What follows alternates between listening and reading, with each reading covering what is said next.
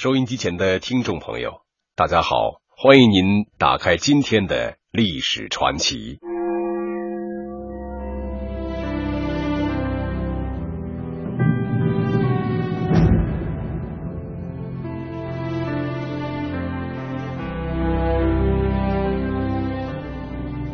在纸出现以前，人类曾经使用过许多材料来写字记事，从龟甲兽骨。钟鼎石骨到竹片、木片乃至绢帛，伴随生产的发展、社会的进步，人类不断的在寻找新的书写材料，最终发明了理想的书写材料，那就是纸。造纸术的发明，不但改变了简重而薄贵的现状，而且促进了人类文明的进程。虽然长期以来一般都将造纸术归功于东汉时的宦官蔡伦。但是，随着一些新的考古发掘而陆续出现的所谓“蔡伦前纸”，这个定论开始受到诸多学者的质疑。历史传奇首先为您讲述：造纸术是蔡伦发明的吗？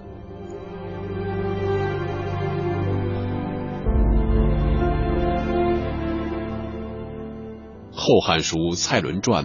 明确记载了纸是由蔡伦发明的，并且较为详细的记录了造纸所需的材料。由于《后汉书》作者对这个事件的记录非常明确，而且《后汉书》在当时和历史上都具有重要意义和地位，所以在没有其他历史文献为证的情况之下，后人认定是东汉蔡伦发明了造纸术。一些学者把蔡伦向汉和帝刘肇献纸的公元一百零五年作为纸的诞生年份，但自从一九三三年已故考古学家黄文弼在新疆罗布卓尔地区发现了一片西汉中叶的古纸之后，部分学者开始对造纸术的发明问题产生了不同的看法。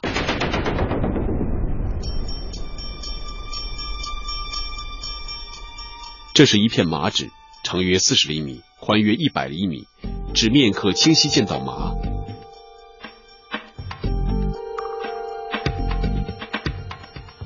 在同一遗址中，还发现有汉元帝元年，也就是公元前四十八年的墓简，因此黄文弼认为该纸应当是西汉时期的文物，比蔡伦造纸早了一个半世纪。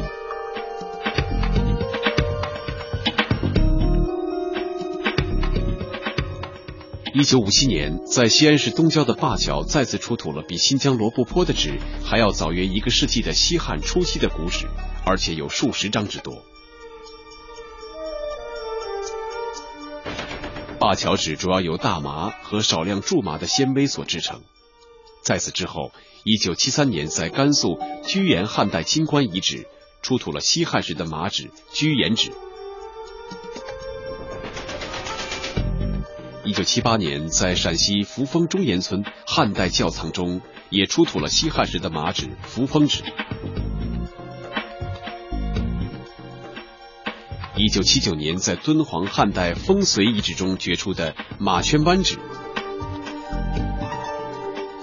一九八六年，在甘肃天水市附近的放马滩古墓葬中，出土了西汉初年文景二帝时期的绘有地图的马纸放马滩纸。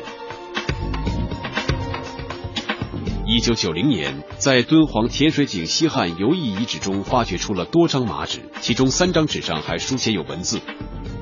二零零二年，甘肃敦煌悬泉置遗址出土了两百多片纸文书残片和麻纸，定名为蔡伦前纸、悬泉置纸。从同时出土的纪年简牍和风随砖块来看，遗址的上限是汉武太始三年。下限至魏晋，历时四百年左右，主要用麻织物和很细的丝织物制作，用于书写文件、信件和包裹物品。除此之外，这部分学者还指出，早在蔡伦以前，在史籍里也有一些关于纸的记载，如《三府旧事》上曾说，魏太子刘居鼻子很大，汉武帝不喜欢他，江充给他出了一个主意。叫他再去见武帝的时候，当持纸币其鼻。太子听从了江充的话，用纸将鼻子掩盖住，进宫去见武帝。汉武帝大怒。这件事发生于公元前九十一年。又如《汉书·赵皇后传》记载，汉武帝的宠妃赵飞燕的妹妹赵昭仪要害死后宫女官曹伟能，就派人送去毒药和一封敕题书，逼曹伟能自杀。而敕题就是被后人称为丝绵纸的纸张。以上有关纸的文献记载都早于公元一百零五年，也就是蔡伦向汉献帝献纸的那一年。综合考古发现和史书记载，持否定造纸术是蔡伦发明的学者认为，发明造纸术的是西汉劳动人民。东汉劳动人民在继承西汉造纸技术之后，又有所改进、发展和提高。至和帝时，上方令蔡伦组织作坊充足的人力物力，监制出一批精工于前世的良纸，与元兴元年奏上。经推广之后，自是天下莫不从用焉。这是争论中的一种意见。现在学术界倾向于这一种观点，就连中学教科书也将蔡伦发明纸改为蔡伦改进纸。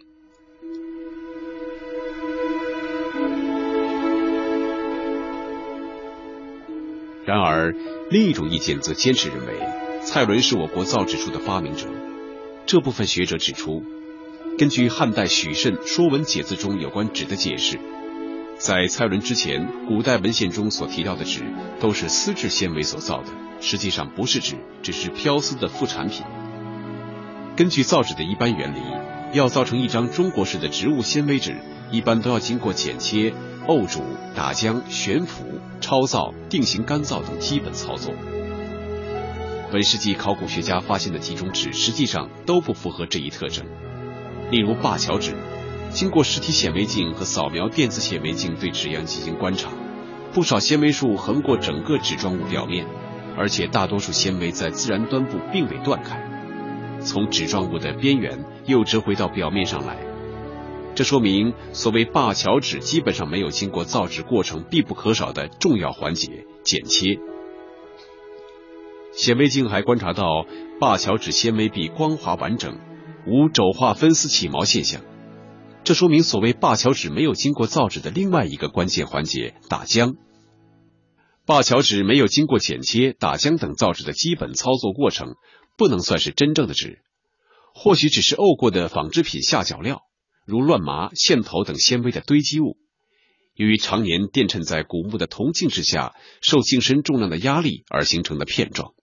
对于蔡伦前纸悬泉制纸被定为西汉纸，同样证据不足。悬泉制纸出土遗址，常年中大多数时候风沙强劲，风沙搅动地表，随时可扰乱废弃堆积物。而古纸主要是从垃圾堆积坑中掘得的。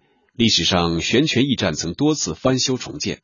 旁边有魏晋风随遗址，风随也多次坍塌重建和修缮。驿站本身曾被大水淹过，被大火烧过。在这诸多的因素下，考古中的土层和器物的关系就显得有些复杂。许多时候需要考古人员用经验去识别和判断。如果机械的仅仅依靠土层和器物共生的关系，难免会捉襟见肘。譬如在表土层就出土了不应该同时出现的西汉纪年竹简和宋明时期的器物，并且根据书法学家鉴定，悬泉西汉纸上的字迹明显的显示了魏晋时代的书法特征，这与西汉纸出现了时间上的错位。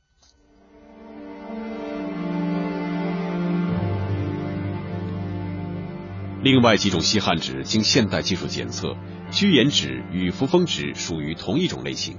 它们虽然具备了纸的初步形态，但它们只经过部分最简单的制作环节，非常粗糙，只能算作纸的雏形。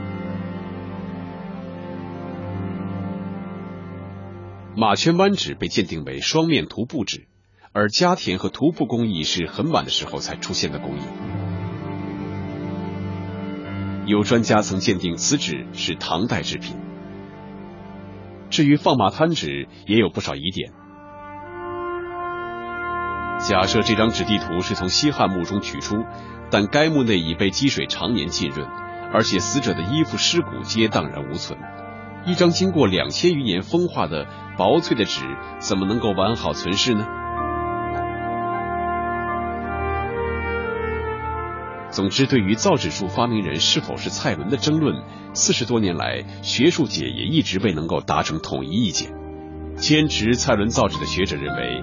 中国的重大历史问题不应该轻易否定，而否定者则认为，在考古实践与文献记载发生矛盾的时候，应该以考古事实修正文献记载。其实，不论蔡伦是造纸术的发明者，还是造纸术的改良者，造纸都是中国的伟大发明，是我国人民对世界文明的伟大贡献。这一历史定论是无可非议的。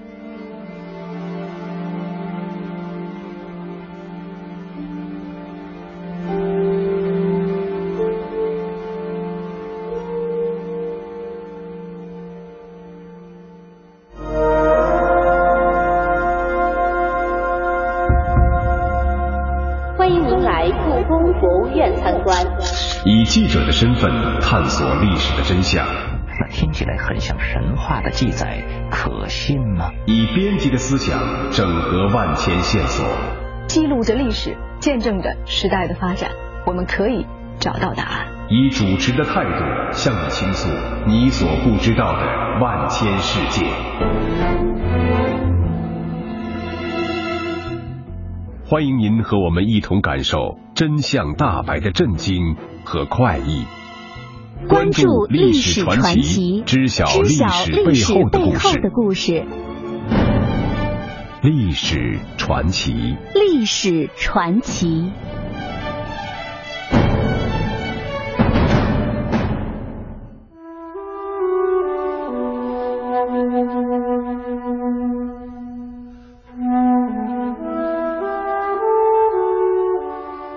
三国演义》第一百零二回中说，诸葛亮为了战争中粮草运输的便利之需，创造了木牛流马。这些机械化的运输工具，每牛载十人所食一月之粮，人不大劳，牛不饮食。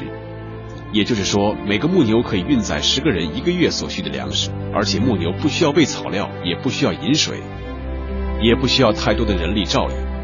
这一切难道是真有其事吗？历史传奇接下来为您讲述诸葛亮是否造出了木牛流马。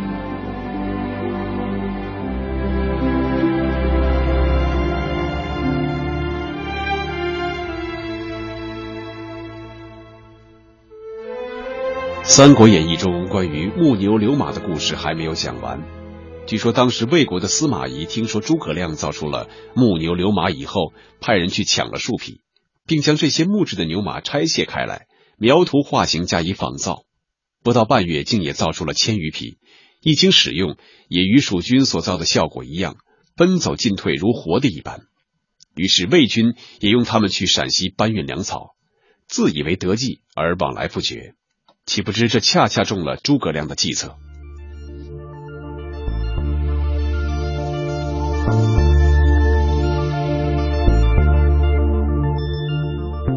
原来表面上来看，魏军造的木牛流马与蜀军所造的几无二致，但在这些牛马的口舌之内却有诀窍机关。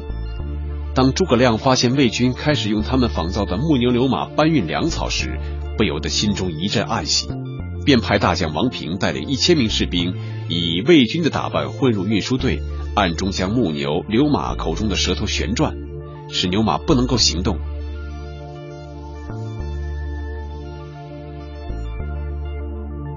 正当卫兵觉得诡异时，诸葛亮又派五百名士兵装扮成神兵，鬼头兽身，用五彩图面，一边燃放烟火，一边驱赶木牛流马而行。卫兵瞬时目瞪口呆，以为诸葛亮有神鬼相助，也不敢追赶。诸葛亮就这样轻而易举地获得了许多粮草。像木牛流马这么神奇的运输工具，能够人不大劳，牛不应食。在当时可算得上是巧思绝作。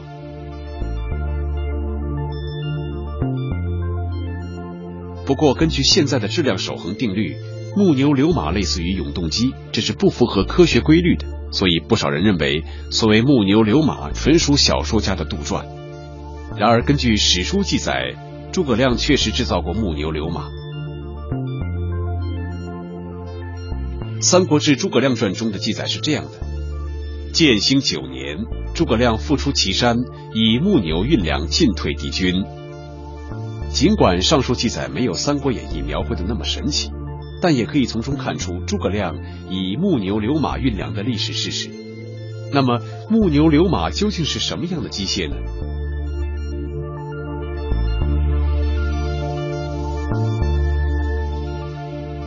诸葛亮集应该是可靠的资料，其中的一段文字说：“牧牛者，方腹屈头，一脚四足，头入岭中，蛇住于腹，在一岁两，日行二十里，而人不大劳。”尽管对木牛形象做了描绘，但是因为没有任何实物与图形存留后世，多年来围绕着木牛流马，人们做过许多猜测。一种意见认为，木牛流马都是经诸葛亮改进的普通独轮推车。这种说法源自《宋史》《后山丛谈》《拜史类编》等史籍，认为木质独轮小车在汉代称为路车，诸葛亮加以改进后称为木牛流马。直到北宋才出现独轮车的称呼。木牛流马这两种独轮车都很独特，车型似牛似马，具有独特的运输功能。木牛有前缘。引进时，人或牲畜在前面拉，后面也有人在推。而流马和木牛的设计大致相似，只是没有前缘，行进时不用拉，仅靠人推。值得一提的是，三国时蜀汉处于西南偏僻之地，马匹有限，并且多被用于骑兵作战，运粮运草主要靠人力，这样木牛流马便应运而生，发挥了很大的作用。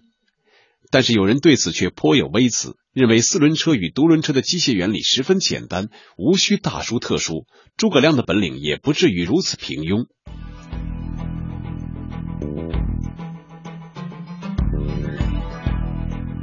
还有一种意见认为，木牛流马是新款的自动机械。南齐书《祖冲之传》说：“以诸葛亮有木牛流马。”乃造一器，不因风水，失机自运，不劳人力。意思是说，祖冲之在木牛流马的基础上，造出更胜一筹的自动机械。以此推论，三国时期利用齿轮制作机械已属常见。后世所推崇的木牛流马，不可能是汉代已有的独轮车，很有可能是令祖冲之感兴趣的运用齿轮原理制作的自动机械。然而遗憾的是。祖冲之的自动机械也没有实物留于后世。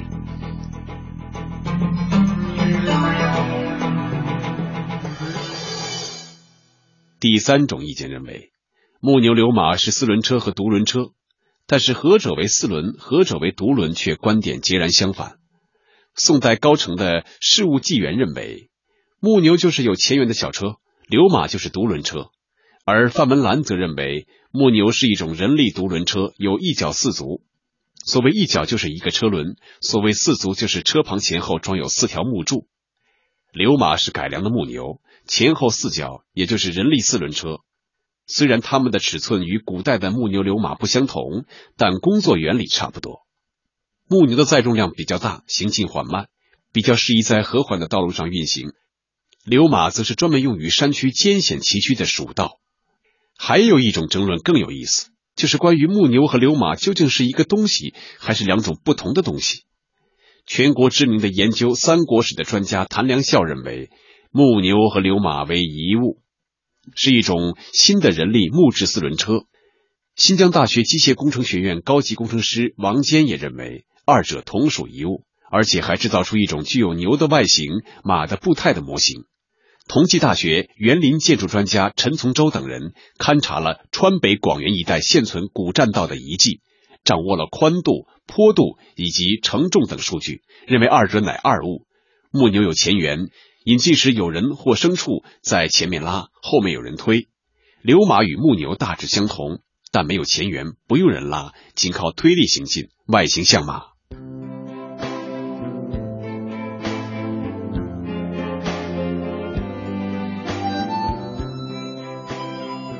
关于木牛流马的几种观点不一而足，究竟哪一种说法最符合木牛流马的原貌，至今仍难以评说。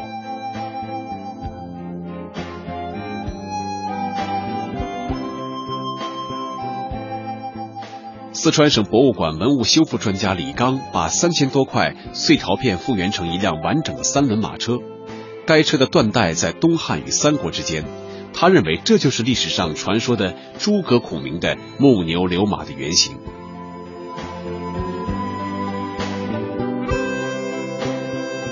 该车有很多先进之处。首先三轮马车的出现减轻了马的承重负担增加了马车的稳定性让它的牵引力更大从而运送更多更重的货物。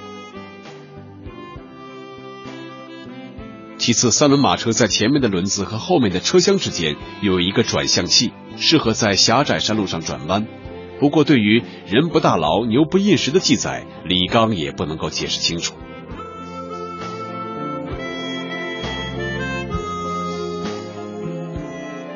在今天，尽管专家学者们对诸葛亮木牛流马的外形和功能存在意见分歧，但是似乎并没有人质疑木牛流马这个发明创造出自于诸葛亮。对于这个问题，诸葛亮如果泉下有知的话，一定会后悔当初没有留下详细的制作图解。